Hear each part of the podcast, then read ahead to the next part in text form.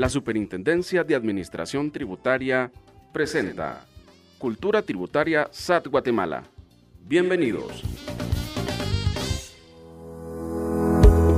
Hola a todos, bienvenidos a nuestro cuarto episodio de la primera temporada de Cultura Tributaria SAT Guatemala. Como lo hemos mencionado en anteriores episodios, recuerden que este nuevo espacio digital está diseñado e implementado para sumarse como otro canal de comunicación que les permita a ustedes conocer más información y a nosotros llegar a más y más personas que deseen conocer, aprender o adquirir conocimientos respecto de la importancia de que exista una cultura tributaria en nuestra sociedad guatemalteca, como también brindarles información información que sea de ayuda para facilitarles el cumplimiento de sus obligaciones tributarias. Así que esperando que cada día muchos de ustedes se sumen a este canal y que nos comiencen a seguir para estar pendientes de escuchar los episodios que publicamos cada 15 días, aprovecho para presentarme. Soy Brenda Palacios. Hola, soy Álvaro Izaguirre. Bienvenidos a todos nuestros oyentes.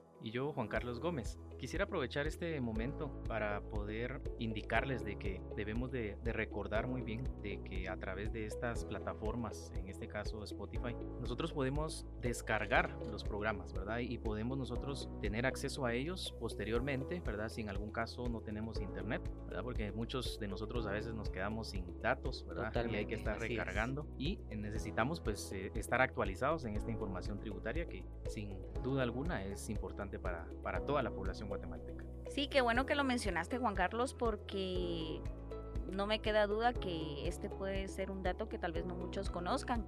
Así es, estimada Brenda y Juan Carlos, ¿qué les parece si ahora les contamos a nuestros oyentes el tema elegido para este cuarto episodio, el cual hemos llamado Tipos de, regímenes, en el IVA? Ya que en el anterior episodio estuvimos hablándoles sobre el ABC de los impuestos vigentes en Guatemala y dentro de estos impuestos mencionábamos de forma general el régimen del impuesto al valor agregado IVA. Sin embargo, por ser uno de los impuestos principales en nuestra sociedad, consideramos necesario preparar otro episodio que nos permitiera desarrollar de forma más específica lo relacionado a los regímenes sujetos a este impuesto. En ese sentido, el objetivo que deseamos alcanzar es retroalimentarles a ustedes sobre los conocimientos que se puedan tener o no de los regímenes del impuesto al valor agregado. Recordemos que el IVA está considerado como el impuesto que más dinero genera para el Estado de Guatemala, pues lo paga toda persona que compra algún bien o servicio. Bueno, yo quiero agregar eh, algo que, que, mencionaba ahorita Brenda y es importante recordar que en los programas anteriores hemos visto, se ha explicado también que hay tarifas, ¿verdad? En relación a este impuesto, ¿verdad? La común, la que todos conocemos es la del 12%, ¿verdad? Esa creo que se nos queda grabada, ¿verdad? El normal que le llamamos. Exacto, ¿verdad? Es lo que es lo que todos conocemos, pero que, como bien mencionaba Brenda, debe de estar cargado, ¿verdad? En las operaciones de venta, de servicios, comercialización, etcétera, etcétera. Entonces, es importante también mencionar algunos puntos, ¿verdad? Como por ejemplo que aparte de los servicios, de las ventas y otras actividades, también hay tarifas muy puntuales, tarifas específicas que aplican para la compraventa de viviendas, de, inmuebles, ¿verdad? En todo tipo de inmuebles y de vehículos. Correcto, sí. Que eso es algo eh, muy distinto, hay una forma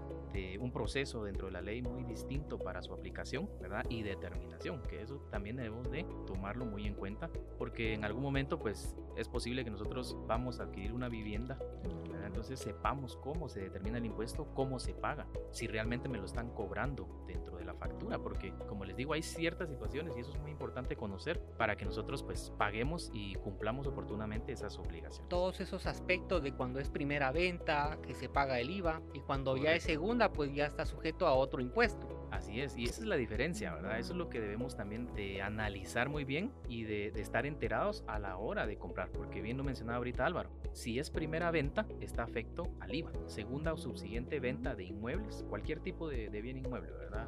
Eh, una oficina, un terreno, una casa, un edificio. Entonces, segunda o subsiguiente está sujeta al impuesto de timbres, pero ese es Así O sea que esta vez quienes nos escuchen van a salir de, de dudas. Sí. Constantemente los seres humanos aprendemos, Todos ¿verdad? días, Todos, los días. Entonces esperamos que, que las personas que nos empiecen a escuchar y seguir a través de este podcast, pues tomen nota de esta información. Y si no toman nota, como ya lo dijimos, no se preocupen, vuelven a escuchar el podcast. Sí, lo, des- Lo descargo.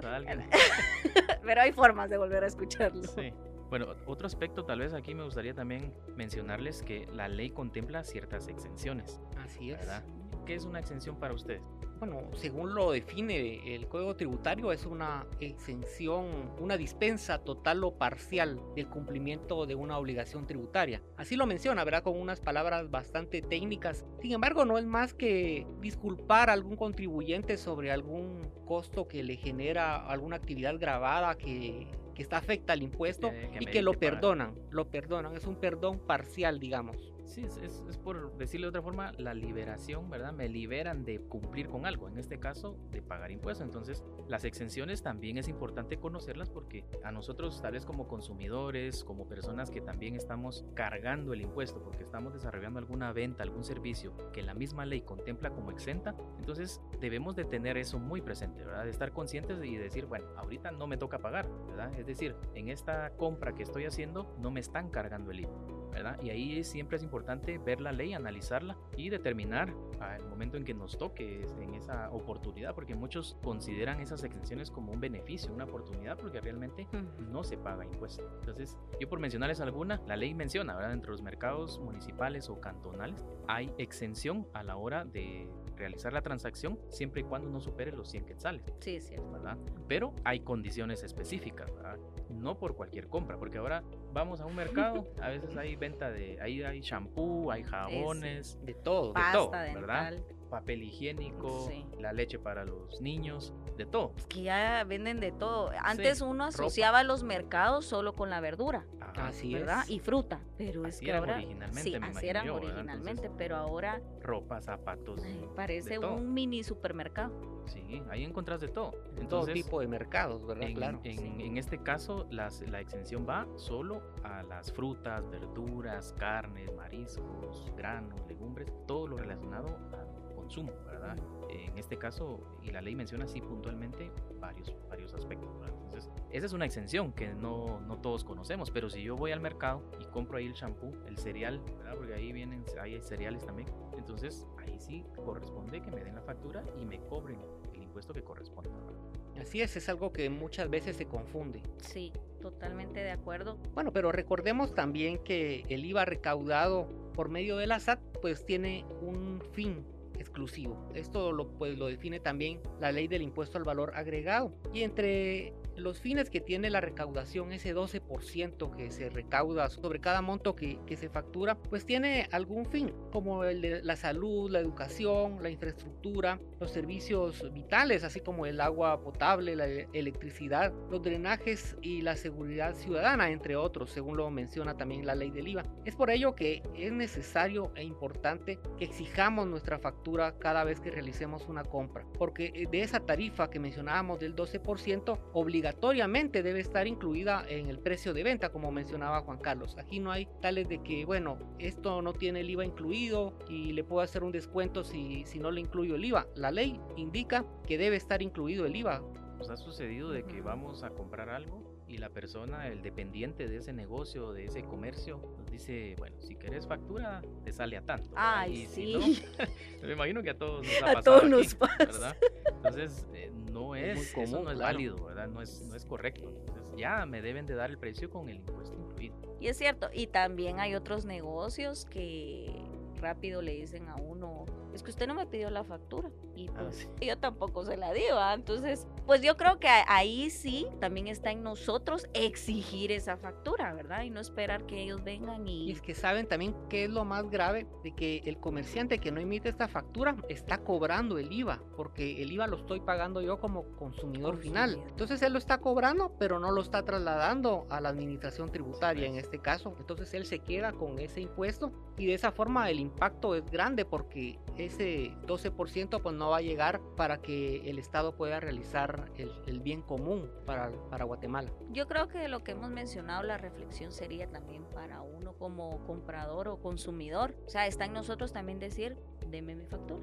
Sí, de ¿Compro hecho, algo? de hecho, hay en el Código Tributario, ¿verdad, Álvaro? Existe la Eh, obligación. Existe una obligación y una sanción. Si lo detecta uno la SAT que no pidió factura, le puede sancionar. O sea, es de ambas vías. Y tú lo mencionaste antes, ¿verdad? Que muchos no lo hacemos, ¿verdad? No- o no damos o no pedimos. Ujú.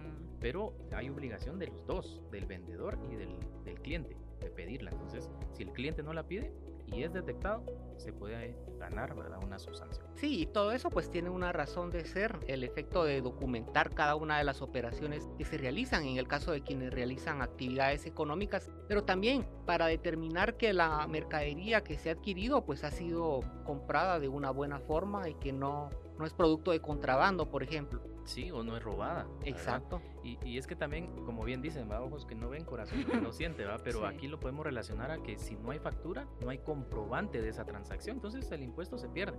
¿verdad? Así y aquí es. la, la idea es facturar, declarar, ¿verdad? Y la otra persona, el cliente, exigirla. Sí, y es que es importante también mencionar, incluso en el artículo 135 de nuestra Constitución de la República, la literal D nos indica que debemos contribuir a los gastos públicos en la forma prescrita por la ley. Somos ciudadanos y vivimos todos en este país. Si vamos a obtener ingresos en él por prestar un servicio o comerciar productos, ¿verdad? Tenemos que contribuir todos con nuestra sociedad, pagando nuestros impuestos y por ende también exigiendo nuestra factura. Así que teniendo claro este punto, es importante que avancemos y mencionarles que existen dos tipos de obligaciones tributarias, las formales y las sustantivas. Y ojo, pongan mucha atención en lo siguiente.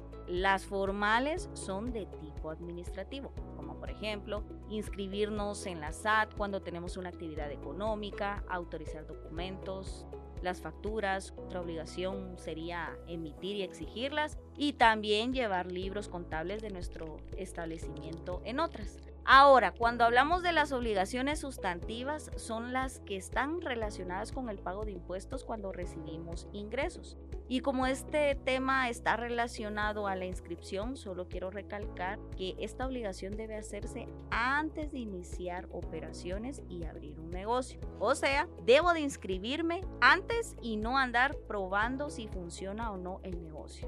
Porque, seamos honestos, muchos como chapines lo hacemos. Pensamos y decimos, "Nah, solo voy a probar unos mis meses y si funciona el negocio me inscribo ante la SAT y si no, nah, ¿para qué me voy a inscribir? Sí, mira otra cosa, tal vez ni va a funcionar y yo ya me inscribí ante la SAT y después tengo que hacer todo el trámite para cerrar mi negocio. Ay, no, mejor Es voy a una probar. falsa creencia eso de que existe algún periodo de gracia para ver si me funciona Es que no el- la el inventamos. negocio, pues me inscribo, si me va bien y si no, pues no adquiero obligaciones. Sin embargo, lo que mencionaba Brenda es muy importante porque la sanción por realizar actividades afectas sin estar inscrito es de 10 mil quetzales. Es una sanción bastante grande. Imagínense a una persona que está iniciando, que quizá hizo un préstamo, quizá todavía debe esa cantidad y de primas a primeras pues es detectado por la administración tributaria y resulta que tiene que pagar una sanción de 10 mil quetzales, pues esto le va a afectar, podría inclusive pues eh, tener consecuencias muy graves en su emprendimiento.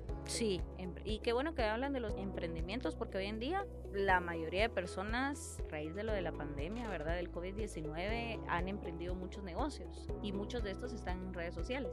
Y muchas veces creen que porque venden a través de estas plataformas no están sujetos a pagar impuestos, ¿verdad? Y no es así. O sea, toda persona que, como lo dijimos, preste un servicio, pague un bien, debe pagar impuestos. Y es que también, ahorita Álvaro mencionaba también eh, esta cuestión de que eh, de la sanción, ¿verdad? Que Así es, muy es. fuerte, es bastante alta, pero recordemos que eso está en ley, ¿verdad? Y que también la administración tributaria pues debe de cumplir las leyes, ¿verdad? Es decir, nosotros debemos de conocer previamente si nosotros vamos a tener ese negocio, ese emprendimiento que acaban de mencionar.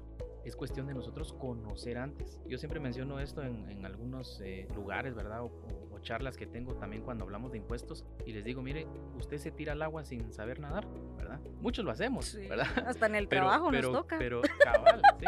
Y- pero ¿qué nos puede pasar? Podemos empezar a hundir, ¿va? A ahogar, a Así tragar es. agua. Después buscamos quién nos ayuda. A veces es un contador que, que sea chispudo y todo. Entonces es muy similar al, a lo relacionado a los impuestos. Entonces debemos de conocer antes para evitar esas sanciones. Eso, es- eso es algo que hay que tener muy en cuenta antes de empezar. Sí, es correcto lo que tú mencionabas y regresando al tema de la, de la inscripción, yo solo quisiera tal vez resaltar que tengan en cuenta que este proceso pueden hacerlo desde su agencia virtual en la actualización de datos del RTU y en el apartado de establecimientos elegir un régimen de acuerdo a lo que usted se va a dedicar. Sí, yo creo que es importante también, ahorita que mencionaban y, y que- hemos hablado bastante de la cultura, ¿verdad? De- de tributaria también, porque si bien estamos hablando de los tipos de regímenes que existen en el IVA, la cultura la, eh, tributaria es necesaria tener esa, esa mentalidad de ir con una sana cultura tributaria para cumplir oportunamente. Me gustaría también, avanzando en, el, en este podcast, pues mencionar los regímenes del IVA, ¿verdad? Que Ah, contempla la, la ley. Eh, actualmente hay cinco. ¿verdad? Cinco regímenes. Correcto, el régimen general, que ese es el, cajonero, por así decirlo, el que realmente tiene un valor agregado, su tarifa es del 12%, que es el que comúnmente conocemos, pero aparte hay otros cuatro regímenes, tenemos el de pequeño contribuyente, el electrónico de pequeño contribuyente, otro que es el especial de contribuyente agropecuario y el electrónico especial de contribuyente agropecuario. Esos son los cinco que tenemos. Cada uno pues tiene sus condiciones, tiene sus propias disposiciones que según la actividad o, o- el interés de cada uno o el cumplimiento que podamos tener, vamos a elegir uno de esos cinco regímenes y a partir de ahí pagamos, declaramos, ¿verdad? Y cumplimos con esas obligaciones tributarias.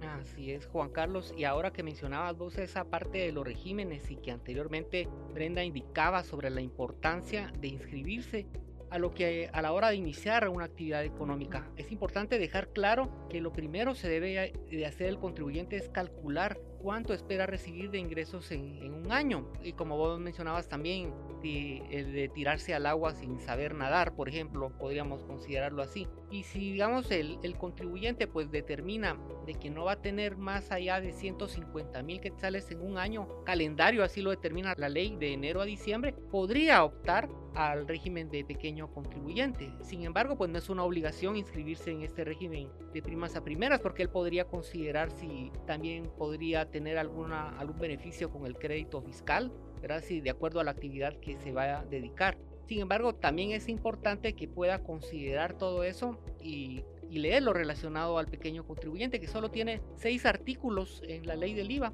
Es algo bastante ¿no? pequeño y que sin embargo es importante conocerlo, ya que los otros regímenes que están en, en la ley del IVA que mencionabas también Juan Carlos, tanto el régimen electrónico que acaba de incorporarse tiene realmente muy poco tiempo y que los contribuyentes tampoco lo han explotado mucho, pero tiene varias ventajas, ¿verdad? Que en esta plática pues estamos viendo. Y también hay otros regímenes que son especiales y van directamente para otro tipo de contribuyentes. Sin embargo, el régimen general, el del 12%, el que mencionábamos, el, el cajonero o el régimen normal, ¿verdad? No es que los otros sean, no sean normales, ¿verdad? Sino Ni que no sean importantes. Exactamente. Es el que inició, es el que dice el IVA incluido, el del 12%, porque nosotros no es directamente una tarifa de IVA, porque la tarifa de IVA es única, y así lo menciona Sí, la ley, es claro. del 12%. Y una de las características de ese régimen general es que se puede compensar el IVA de las ventas con el IVA de las compras que realiza el contribuyente. Excelente información. Yo espero que quienes nos escuchan pues estén poniendo atención respecto de estos regímenes, porque independientemente del régimen al cual estén inscritos, creo que todos debemos conocer los otros tipos de regímenes que existen en Guatemala y que al final también son parte de la ley. Y como dicen, ¿verdad? La unión hace la fuerza, porque sin ustedes acompañándome en la conducción de este episodio, probablemente se me estarían pasando por alto muchos aspectos que son importantes. Y solo quisiera agregar a lo que ya mencionó el licenciado Álvaro, y es que a la hora de seleccionar cualquiera de los regímenes para inscribirse, deben de tener presente qué obligaciones están adquiriendo según el régimen. Recuerden que una obligación en común que tienen todos los regímenes del IVA es que tienen que presentar las declaraciones mensualmente, o sea, 12 declaraciones por año. Hayamos facturado o no. Por ejemplo, si este mes tuve cerrado el negocio y no emití ninguna factura, pues siempre debo presentar mi declaración con valor cero. Si no lo hago, tendré una sanción económica, hablando de también las sanciones que ustedes han mencionado. Tomen en cuenta que deben de presentarlas en el mes inmediato siguiente al que están declarando. Por ejemplo, digamos que estamos ahorita en el mes de octubre. Sí estamos. En... Bueno, sí estamos en octubre. de hecho, sí. sí. Bueno, entonces sería, estamos en el mes de octubre. Tengo hasta el 30 de noviembre para declarar octubre, ¿verdad? Así es. Y así sucesivamente. Todo el mes, todo el mes siguiente, ¿verdad? O sea, esa es, esa es la. Lo que la ley establece, ¿verdad? Bueno, usted va a declarar octubre, tiene noviembre, ¿verdad? Por ejemplo, si estamos en febrero, y en febrero tendría que estar declarando enero, si lo queremos ver al revés, ¿verdad? Entonces, para que se den cuenta qué declaración presento en qué mes, ¿verdad? Pero siempre es todo el mes siguiente y en ese mes declaramos el mes vencido, el que ya terminó. En el caso del IVA, así, así lo determina la ley, ya Sí. que se tiene todo el mes siguiente para declarar ese el mes anterior en cualquiera de los regímenes. En cualquiera. En relación ahora, eh, ya profundizando un poquito, ¿verdad? Me gustaría que habláramos sobre el régimen general del IVA. eh, que ya hemos mencionado algunas eh, particularidades, ¿verdad? Pero ahorita profundizando debemos de, de tener en cuenta de que se paga en este régimen general sobre la diferencia entre débitos y créditos. De alguna forma sencilla, ¿verdad? Porque a veces dentro de las leyes, cuando uno lee los conceptos o, o algunas definiciones, son muy técnicas o muy complicadas, ¿verdad? Que, que cuesta a veces eh, así es. entender, ¿verdad? Comprender. Pero yo lo menciono así, ¿verdad? Los débitos es el IVA de las ventas. Cuando yo tengo un negocio y voy a vender ropa, supongamos zapatos, qué sé yo, yo estoy cargando, porque estoy en régimen general, voy a cargar el 12% de impuesto de IVA. Entonces, ese IVA que yo estoy cobrándole al cliente que me vaya a comprar, ese es el débito fiscal. Mientras que el crédito fiscal es el IVA que yo pago en mis compras que tienen relación y vinculación con la actividad a la cual yo me estoy dedicando. Seguimos con el ejemplo, ¿verdad? Ropa, vendo ropa y zapatos. Entonces, si yo voy a comprar tal vez materia prima, porque yo mismo fabrico la, la ropa, ¿verdad? Compro una- máquinas de coser o maquinarias especiales. Entonces, Tela. todo, eh, tela, ¿verdad? Y cualquier otro insumo, ¿verdad? Que yo necesite para desarrollar esa actividad, yo pago un IVA. Si la otra persona está en régimen general, pago un IVA. O bien puede ser que tal vez aquí en Guatemala no hay de cierta maquinaria que yo necesito para fabricar, ¿verdad? El producto. Puedo importar también, traer de otro país esa maquinaria y a la hora de llegar a la aduana pago el IVA y ese es un crédito para mí también. Porque es un IVA, es un impuesto que efectivamente estoy utilizando para el desarrollo de mi actividad. Y ahí es donde hay que tener muy en cuenta y también hacer esa diferencia que muchas personas nos confundimos, ¿verdad? A veces por desconocimiento, otras a veces queremos manipular un poquito por ahí, ¿verdad? Con tal de pagar menos impuesto, pero todo debe ir, de ir relacionado a la actividad. Porque muchos dicen, mire, y yo mi traje de baño porque me fui a la playa, ¿verdad? Ah, Yo lo sí. compré en un supermercado, ¿verdad? Y pagué un IVA. Ese también lo puedo considerar como crédito. ¿Qué creen ustedes? No, definitivamente que no. ah. no. Porque no, ¿Por qué? Porque la condición dentro de la ley es que esté vinculado con la actividad a la cual yo me dedico. Entonces, para ir de paseo, no, ¿verdad? Si voy a comer a un restaurante, me voy al cine con mi familia, e, es cierto, pagamos IVA, pero la ley, para efecto de compensarlo con el débito, indica que esté relacionado a la actividad. Es decir, todo lo que yo pueda comprar que esté relacionado a la compra de venta, a la venta de zapatos y de, de ropa a la cual yo me dedico, ahí sí. Si tengo a una persona, por ejemplo, que me ayuda, ¿verdad? En las actividades y esa persona puede ser que me facture a mí por ese servicio, ¿verdad? Entonces también es posible que yo aproveche ese crédito fiscal, ¿verdad? Entonces todo va a ir relacionado al giro del negocio. Esa es como que la idea central en este régimen general. Aparte, otras obligaciones, como lo son los libros, ¿verdad? Compras y ventas. Y esos pues se llevan por separado. Un libro de compras y un libro de ventas en donde mensualmente registro qué compré, ¿verdad? Registro todas las facturas de compra, todas las facturas de venta en el libro de ventas. ¿verdad? Y de esa forma pues yo voy a tener un control de mis operaciones. Entonces considero que eso es algo importante y puntual señalar en este momento porque es parte de las obligaciones y cumplimientos. Lo mencionaban al principio, ¿verdad, Brenda? Eh, en cuanto a las obligaciones formales.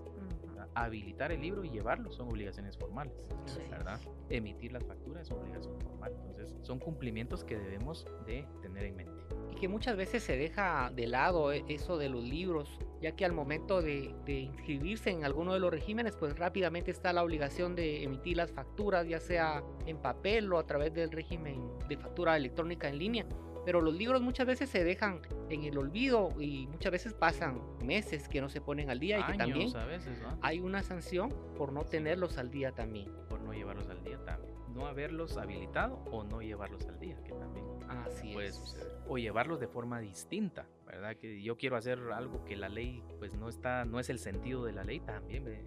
No, yo registro otra cosa y hago lo que quiero. No, ¿verdad? Sí. Entonces todo tiene su orden y dentro de la ley lo podemos debe tener sus columnas tal como lo establece el reglamento de la ley del IVA, digamos, del lado izquierdo las compras y del lado derecho las ventas. No se puede llevar a la inversa ni también no llevar en orden cronológico las facturas, que es otra de las situaciones. Ahora bien, también mencionaba anteriormente eh, Brenda y también comentábamos acá que existen cinco regímenes en la ley del IVA y dentro de ellos ya, ya mencionamos el régimen general pero también está el régimen de pequeño contribuyente, que este pues sí tiene ya algún tiempo que acompaña dentro de la legislación, pues está desde el año 2012 y recientemente que se incorporó el régimen electrónico de pequeño contribuyente que en el 2020 fue que se incorporó son unos regímenes de tributación simplificados bueno así le podríamos llamar verdad porque tienen algunas situaciones no tan formales como el régimen general del IVA y pueden inscribirse tanto personas individuales o jurídicas, ¿verdad? Porque siempre nos a veces preguntan, ¿será que una sociedad anónima se puede inscribir en este régimen de, pequeño contribuyente? No sé si te ha pasado, Juan Carlos, que te preguntan eso en alguna capacitación. Sí, sí, en efecto, pues eh, nos, todavía nos consultan, ¿verdad? Los contribuyentes dicen, mire, yo quiero, no quiero el régimen general, ¿verdad? Puedo ser pequeño contribuyente, pero tengo una sociedad anónima, ¿verdad? Pues la ley lo, lo permite. Siempre y cuando no, no, no llegue a más de 150 mil quetzales en un año. Sí, Ahí, ahí estar pendiente de los ingresos, ¿verdad? Porque esa es la condición para la permanencia en ese régimen de pequeño contribuyente. Tanto en el convencional, por así decirlo, yo le, yo le llamo así, régimen convencional, o sea, el viejito de pequeño contribuyente, y el electrónico, ¿verdad? Los dos tienen esa misma condición. Como decir el abuelito y el nieto. Aquí sí, porque el pequeño contribuyente tiene, sus años. más, de, más de 20 años y más. Solo que antes tenía otra, otras características. Sí, todo va evolucionando y a través de las reformas va cambiando. Entonces sí sería abuelito y el nieto. Y el nieto. bueno, esos dos regímenes pues tienen aspectos en común. Les mencionaba el régimen de pequeño contribuyente convencional, como dijo Juan Carlos, y el régimen electrónico de pequeño contribuyente. Tienen algo en común, pero también tienen cosas que los van a diferenciar. Y algo que tienen en común es, por ejemplo, que el cálculo se realiza de forma directa sobre los ingresos que tenga el contribuyente. Esto quiere decir que si un producto o un servicio cuesta 100 quetzales, el impuesto se va a calcular directamente sobre esa cantidad y no como en el régimen general que se tiene que dividir dentro de 1.12 para extraer el IVA. Porque acá no es IVA, recordemos que la única tarifa era el 12% que mencionamos. Y en este caso se va a aplicar el 5% que es la tarifa que le aplica al pequeño contribuyente sobre esos 100 quetzales. En este caso pues el 5% serían 5 quetzales por cada 100. Pues, de 100. Así es, y siempre hay que considerar que eso es en el régimen convencional, así le conocemos, pero sería un 4% en el caso del régimen electrónico de pequeño contribuyente. Claro está, si cumple con la condición de pagar el impuesto dentro de los primeros 10 días del mes siguiente, porque esa es una de las características que tiene este régimen electrónico, de pequeño contribuyente que tiene una tarifa preferencial, digámoslo así. ¿Y esos, esos eh, días son hábiles? Sí, así lo menciona la ley que son hábiles. Para, porque al final eh, la, eh, podemos, eh, hay que aclarar, ¿verdad? De que se puede interpretar de otra Ajá, exacto, va del 1 al 10 del mes, ¿verdad? Pero aquí son hábiles, entonces por el día 12, 13, dependiendo si hay asuetos o descansos o feriados, pues se puede ir corriendo, ¿verdad? No necesariamente el día 10 de cada mes es el día de pago, ¿verdad? Para que lo tengamos en mente que a veces podemos tener otros días extras porque son hábiles. Así es.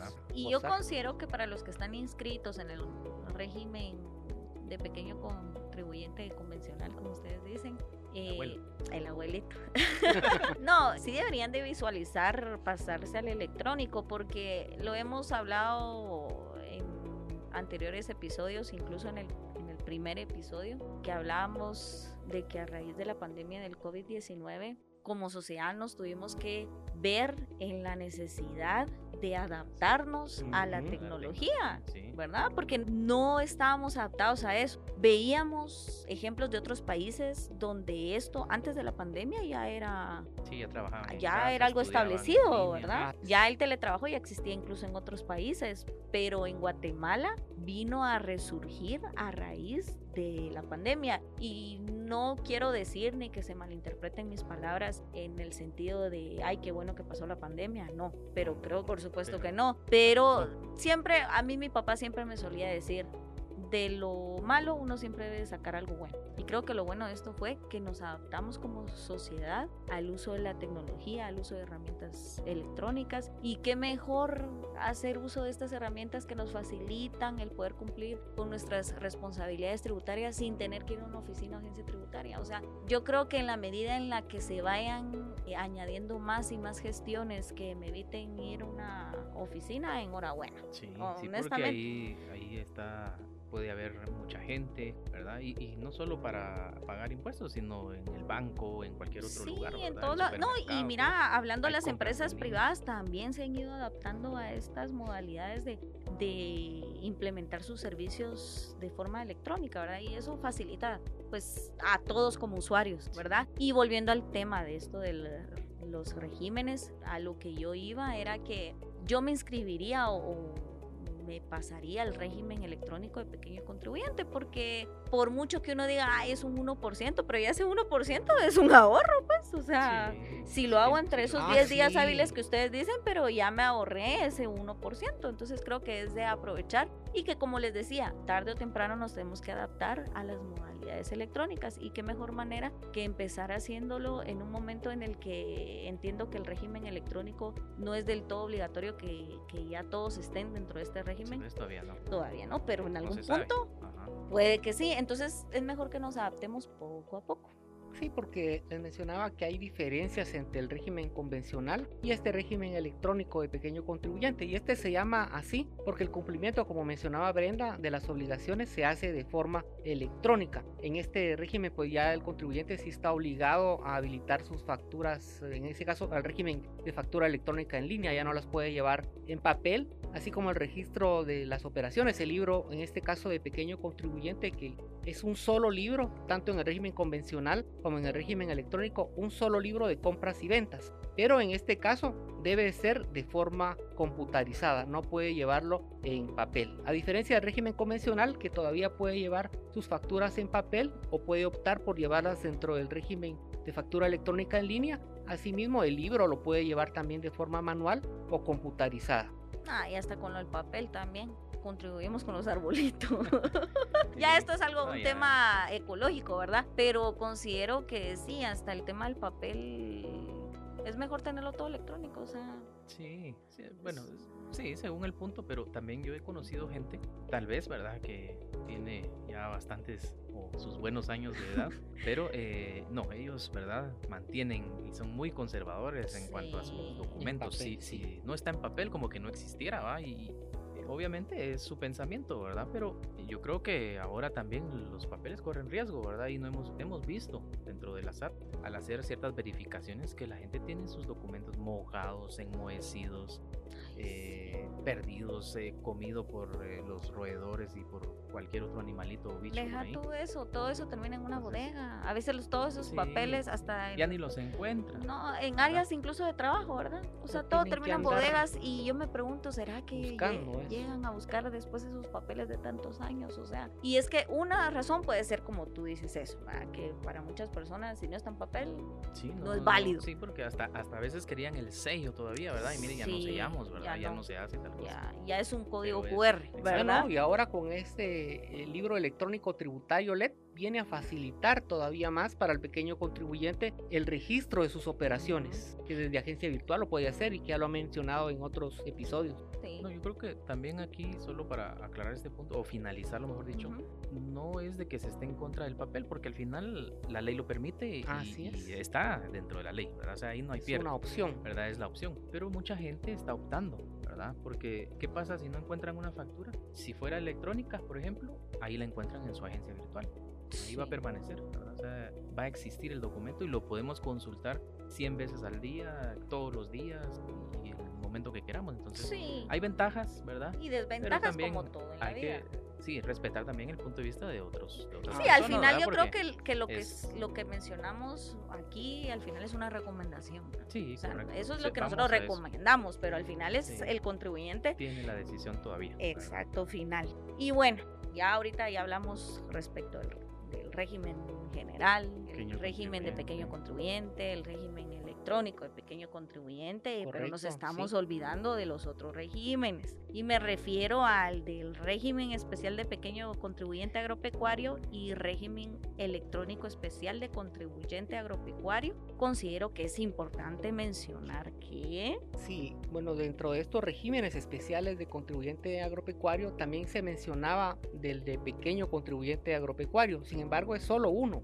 es régimen especial de contribuyente agropecuario, pero muchas veces se asocia con Ah, pequeño. sí, sí, correcto. Sí, porque son como que tienen eh, el mismo formato, por así Exacto. decirlo. Entonces la gente dice, no, estoy en el de pequeño agropecuario, ¿va? pero eh, sí tienen su nombre específico. Sí. Y aquí sí vale la pena diferenciarlos, tal eh, como su nombre lo indica, para no confundirnos, ¿verdad? Entonces, aquí en estos regímenes son dos, los especiales de contribuyente agropecuario y el otro régimen es el electrónico especial de contribuyente agropecuario. Al final, los dos van enfocados a lo mismo, solo que igual, ¿verdad? Eh, Uno es sus obligaciones totalmente electrónicas y pues el otro tiene también ciertas condiciones ahí, ¿verdad? Que, que hay que conocer.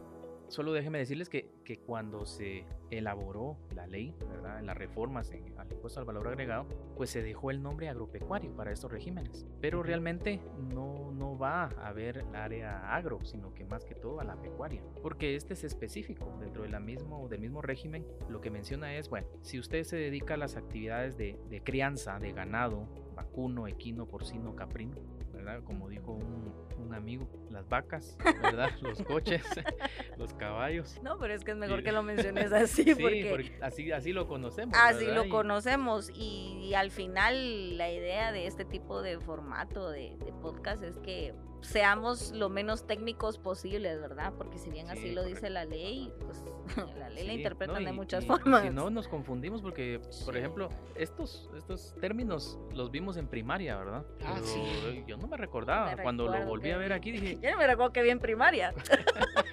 ¿cuál es este? Va? Y entonces, pero, pero sí va enfocado propiamente al área pecuaria, ¿verdad? Al, al ganado propiamente. ¿Verdad? Entonces, este tiene otra condición diferente, ¿verdad? Y por eso está muy bien separado al pequeño contribuyente, que es muy diferente. Entonces, aquí los ingresos permitidos para permanecer en el régimen equivalen a 3 millones de quetzales, ¿verdad? En el año calendario. Vimos al pequeño contribuyente eran 150 mil al año. Aquí, en esta actividad, ¿verdad? Se supone, de, de acuerdo a la legislación, y tal vez ese es el sentido de los señores diputados, ¿verdad? Decir, bueno, esta es una actividad que puede generar más, entonces el límite es más amplio, ¿verdad? Ya 3 millones de quetzales al año, pues es Sí, porque una- Ya es ¿cuánto algo pensamos bien, en bien significativo. Una vaquita, por ejemplo, ¿verdad? Sí, un cochito para hacerlo ahí chicharrón. ¿Cuán- ¿Cuánto vale, verdad? O sea, ¿verdad? Eh, sobre todo los que venden allá en la zona 1, unos chicharrones ahí en especial. Pero bueno. Pero aquí entonces- no estamos eh, No, patrocinando ahorita a nadie. no, ahorita no, por eso no dije el nombre, ¿va? Pero eh, sí es necesario, ¿verdad? De conocer la cantidad, ¿verdad? Ahora bien, si nos pasamos de los 3 millones, porque de plano va- puede haber el caso, nos pasamos obligatoriamente al régimen general, ¿verdad? Esa es la condición que la ley pide, ¿verdad? Entonces, eh, aquí sí ya podemos hacerlo similar al pequeño contribuyente, porque en el electrónico de contribuyente agropecuario la tarifa es del 4%. Igual, siempre que Dentro paguemos 10. dentro de los primeros 10 días hábiles del mes siguiente, ¿verdad? Y si estamos en el régimen, el que no es electrónico, ¿verdad? Pero sí es especial agropecuario, ese sí aplica siempre su tarifa del 5%. Hay similitudes con el pequeño contribuyente, pero no es tan exacto. Lo que pasa es que lo que lo diferencia, como tú dices, es hacia qué aplica, ¿verdad? Sí, la actividad. La que aquí, aquí, actividad. por ejemplo, y esto es importante, vaya que lo mencionaste, porque si yo me dedico a. Tengo ganado, por ejemplo, esa es una de mis actividades, ¿verdad? Porque tal vez soy comerciante de, eh, de carne, ¿verdad? Eh, de- yo tengo un matadero, ¿verdad? Y ahí llevo los animalitos y todo. Pero aparte tengo mi negocio de venta de carros, Mm. ¿verdad? Eh, de una Algo ferretería y todo. distinto. Entonces ahí yo ya no puedo ser exclusivamente del régimen agropecuario. Tendría que estar inscrito en los dos Ten- regímenes. no, tendría que estar inscrito como pequeño o en el régimen general, porque la condición para este régimen agropecuario es de que me dedique a esa actividad únicamente, exclusivamente a esa actividad. O sea que no puedo estar inscrito en dos regímenes. No, definitivamente no. Y eso viene dentro de las leyes, lo establece, de que la contribución es por persona, por NIT, por así decirlo, porque recordemos que el NIT es el, el número que nos identifica, ¿verdad? Tributariamente. Entonces, al yo tener el NIT dentro de los registros de la SAT, que es el RTU, ¿verdad? Nos vamos a inscribir y yo digo, bueno, me voy a dedicar a esto. Pero me inscribo como persona, como contribuyente, no por negocio. Porque si no, ahí sí, ta- hasta más complicado podría ser, porque tal negocio paga en tal régimen y tal otro en otro. Imagínense, entonces podríamos crear una gran confusión y a qué horas si ya presenté esta declaración, presenté la otra. Ah, no, sí. entonces al final, si tengo 10 negocios, todos caen al mismo régimen. Esa es la... la- Y algo importante de lo que mencionaba Juan Carlos, que también es in- necesario aclarar, es que en este régimen no pueden haber personas jurídicas, sino únicamente personas individuales, porque la forma para que, se crearon estos regímenes era promover la incorporación al sistema tributario de aquellas personas individuales, ¿verdad? Que desarrollaban este tipo de actividades de producción y comercialización ganadera específicamente, y que la naturaleza de esas actividades requería algunas condiciones de simplificación y facilitación, ¿verdad? Porque ya no era una empresa, se trató de favorecer y llamar a que se incorporaran al régimen tributario, haciendo referencia sobre esos dos regímenes especiales, como mencionaba Juan Carlos, queda excluida toda prestación de servicios agropecuarios, ya que se desvirtuaría totalmente el sentido del régimen Sí. agropecuario. va, va propiamente a la crianza y a la venta, ¿verdad? Así es. Bueno, yo considero que ya estamos llegando al tiempo límite de este episodio y no sé, sería bueno que agregáramos tal vez una conclusión, ¿verdad? Que, que pueda ser de mucha ayuda para quienes nos escuchan respecto de los regímenes del IVA. Creo que eso sería agregar un valor a lo que hemos hablado durante el transcurso de este episodio. Sí, yo creo que es, miren, siempre es importante, ¿verdad? Y yo siempre lo recalco, de que conozcamos, ¿verdad? Eh, leamos las leyes, las analicemos, las critiquemos si queremos, ¿verdad? Y podamos eh, analizarlas muy bien para conocer esas obligaciones, porque si no después hay descuidos y lo que tampoco quiere en este caso la SAT es sancionar, ¿verdad? Porque eh, en estos tiempos tan difíciles, ¿verdad? No solo por la pandemia, sino por el desarrollo económico también, es necesario pues eh, no tener gastos, ¿verdad? Adicionales, ¿verdad? Y una sanción pues nos puede desbalancear, ¿verdad? De nuestro presupuesto pues ya nos lleva a otras situaciones, entonces se nos complica más. Entonces conozcamos bien las leyes, si vamos a tener un negocio, una actividad un- de servicios, lo que sea, leamos, analicemos cuál régimen es más conveniente, ¿verdad? Porque eso es válido hacerlo también y de esa forma elegir. Y también que mencionarles a, a todos los estimados oyentes de que si tienen alguna duda, pues acudan a los medios que la administración tributaria pues ha puesto a disposición para resolver esas dudas, ¿verdad? Porque ya mencionábamos de que la ley a veces es bastante técnica y tiene algunos, algunas definiciones que no se comprenden así a simple lectura. Entonces necesitamos que alguien nos apoye y Nos en el- oriente. Así es. Y en el Departamento de Cultura Tributaria y Capacitación al Contribuyente, pues estamos también dispuestos a, a poderles capacitar y toda la Intendencia y la Administración Tributaria pues tiene esa finalidad. Sí, si ustedes no pueden ser parte de estas capacitaciones que hacen en vivo y de las cuales ustedes pueden estar atentos viendo nuestras redes sociales donde se publican los calendarios de las programaciones mensuales, también hay otros canales de información como por ejemplo también las autocapacitaciones que están en el portal de la SAT. Hay varios. temas, Hay varios, de bastantes. varios temas. Y si no, de igual forma, abocarnos a los canales de información, como lo mencionaba el licenciado Álvaro, ¿verdad? Que está el contact center, está eh, nuestra asistente virtual Rita, El chat. ajá, el chat, correo. el correo de ayuda arroba sat.gt y así pues tantas vías, ¿verdad? Por las cuales podemos aprovechar este tipo de información. También los programas de radio. Sí. ¿verdad? A de través de la emisora 92.1. Y bueno, la verdad es que yo considero que hemos hablado sobre una muy buena información durante el transcurso de este cuarto episodio de la primera temporada de Cultura Tributaria SAT Guatemala. Esperamos realmente que esta información haya cumplido el objetivo de sumar nuevos conocimientos en ustedes y que esto pueda ser de ayuda para quienes están inscritos específicamente en estos regímenes. Ha llegado la hora de despedir este cuarto episodio. Gracias, licenciados Juan Carlos Gómez y Álvaro Izaguirre, por acompañarme y compartir para quienes nos escuchan de sus conocimientos e Nos despedimos ya esperando que cada día más y más personas se sumen a este canal y nos sigan siempre buscándonos como Cultura Tributaria SAC Guatemala. Un saludo para todos y esperamos que hayan pues, conocido un poquito más ¿verdad? sobre estos temas que son importantes y espero que estén muy bien. Muchas gracias, soy Álvaro Izaguirre y al igual que Juan Carlos y Brenda, pues agradezco la oportunidad de brindar información de este nuevo medio digital de cultura tributaria SAT Guatemala. Ah, y también quiero recordarles que no olviden que cada 15 días tendrán publicados nuevos episodios en este podcast. Como también que pueden escuchar los anteriores episodios de esta primera temporada, que pues cada uno tiene relación o una línea, ¿verdad? Una ruta de, de lo que se ha venido platicando en cada uno. Me sumo también a sus palabras, así que solo me queda indicarles que nuestro próximo episodio, así como esta vez que estuvimos hablando de los regímenes del IVA, en el próximo vamos a estar hablando sobre los regímenes en el ISR. Así que ahí están pendientes. Soy Brenda Palacios y tomen en cuenta lo siguiente.